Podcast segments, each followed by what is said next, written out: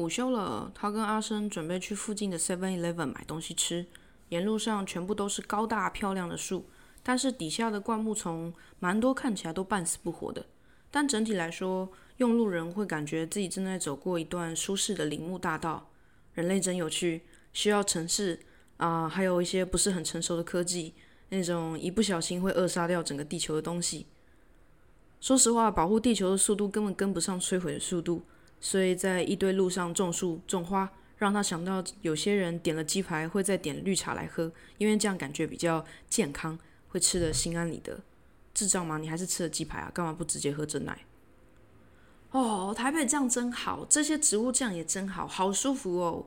他满怀感激的说道：“有吗？”阿生罕见的回头对他说：“可是他们根本不想在这里啊。”他久久没说话。有那么一刻忘记呼吸一下下。假设阿生说的是真的，哇，那他刚刚说的话真的是超级人类本位主义？怎么会忽略了那些大部分死光的植物呢？每天在这边吸人类产生的废气，终于受不了死掉了；或者是每天有人来喷洒过多的农药，他们受不了也死了，把所有住在里面的昆虫也都杀掉了。这就像有时删掉绿色和平组织 email 时那种感觉一样，心里会起各种防卫机制。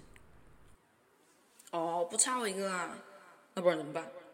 哈，可是我没钱，我要我要怎么帮忙？我又没钱，我要上班呢。地球早就完蛋了，死一死算了。啊，就直接装作没看到就好。该被淘汰的就该被淘汰，我们就一直进步就好了。算了，可是我根本不在乎。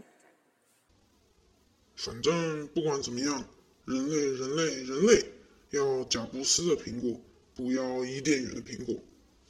他跟阿生到了一个很特殊的地方，是今天工作排定行程的最后。他们到了藏树场，那里就像疯狂麦斯愤怒道的片场，黄沙滚滚，各式形状的树枝、枯木、杂草全堆在一起，两侧堆得像天一样高。夕阳在另一边的尽头怒放血红的橘晕，把整个藏树场映照的有点诡谲、粗暴。一辆又一辆的货车等着倒车进来。丢弃全台各处收集来的烂树烂叶，空气中弥漫着一股淡淡的青草臭，有点像国小养蚕宝宝那个盒子打开来的时候大便味。全部死透的植物尸体，根部僵直暴露，直接被塞在一袋又一袋的太空包里。太空包这名字不知道哪里来的，大部分的时候都是放在货柜上，所以有时候会有猫偷偷睡在货车厢上，尿尿在太空包里或大在里面。送给不知情的司机一份大礼。你会死，我会死，他会死，是人都会死。但是葬树场不一样，那些树木的断枝全被堆在一起，没有尽头，遮蔽他肉眼所能及的天空。这些都是树木身上被强制拆解下来的器官。他一直以为树木这。这整株应该是自然死掉以后，会原地温柔的重回大地的怀抱。没想到是被人类拖来这里，然后活像弃尸一样蹲在这边。侧边看起来，所有死树的断处还露出了苍白的内部，很像人类白森森的大腿骨。这些树木死得如此没有尊严，是不是就像以前打仗存活下来的人，还来不及处理掉过多的尸体那样，只能将他们破败布满弹孔？切口的身体全堆在同一个地方，让他们慢慢被微生物分解，或来人放把火直接一次烧掉。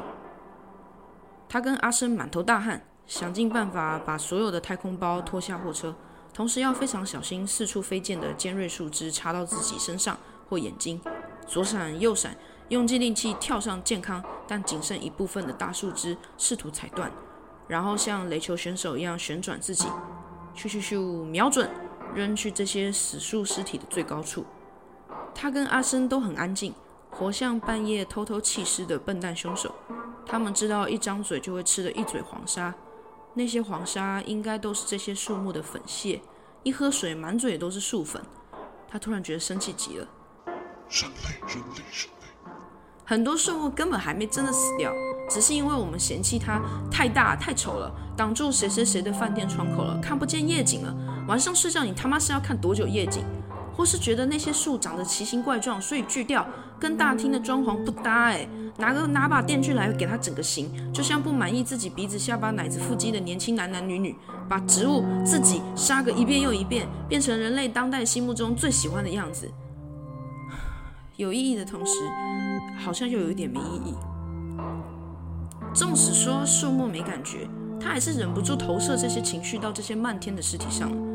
他们一句话也不说，静静的交叠在一起，玩着史上最缓慢的俄罗斯方块。等最底层的树枝慢慢的被地表消化殆尽、粉碎，换成一堆粉末。风吹起时，翻卷起一些黄沙，蒙蔽反正也没真的在用眼睛看世界的人类。不用担心这个游戏会结束，因为人类人类喜好永远会变，追捕一个又一个无用的美丽产品，追求无意义的进步。市场上无时无刻就这样，蹦，突然又冒多冒出了一个你从来没有想过需要的产品。不要，不要！他大喊，想伸手去接，但是又一棵树倒下。想办法把自己发射到外太空，探索虚无，然后地球上某处又一点石油消失。不不，快停止！他崩溃，绞尽脑汁想出一个全新的东西，全人类欢腾，举杯庆祝，这又是人类的一大步。同样身为人类的你，怎么没感觉？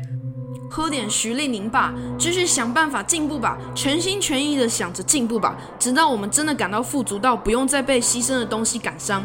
完美的富足是什么？诶，不知道。得到了以后又怎么了？不知道。所以我们必须去想办法知道，一直往前走，不要回头。哦，不是永远也不能回头，我们已经不能回头了，已经来不及了，必须一直发明新东西，一直探索，不可以休息。不管不知道要去哪里，不管不知道是不是会走向灭亡，不管不知道是不是要升向一个维度，不管不知道是不是其实一直都是停滞不前的。他焦急地在藏树场徘徊，浑身脏兮兮，身上流淌的汗全粘满了树屑，感觉自己反倒全身是血。很彷徨无助，像找不到自己爸爸妈妈坟墓在哪的孝子，怎么办？怎么办？叔叔对不起，叔叔对不起，我们也，我们也不知道自己在做什么。叔叔对不起。进步的尽头是什么？进步有尽头吗？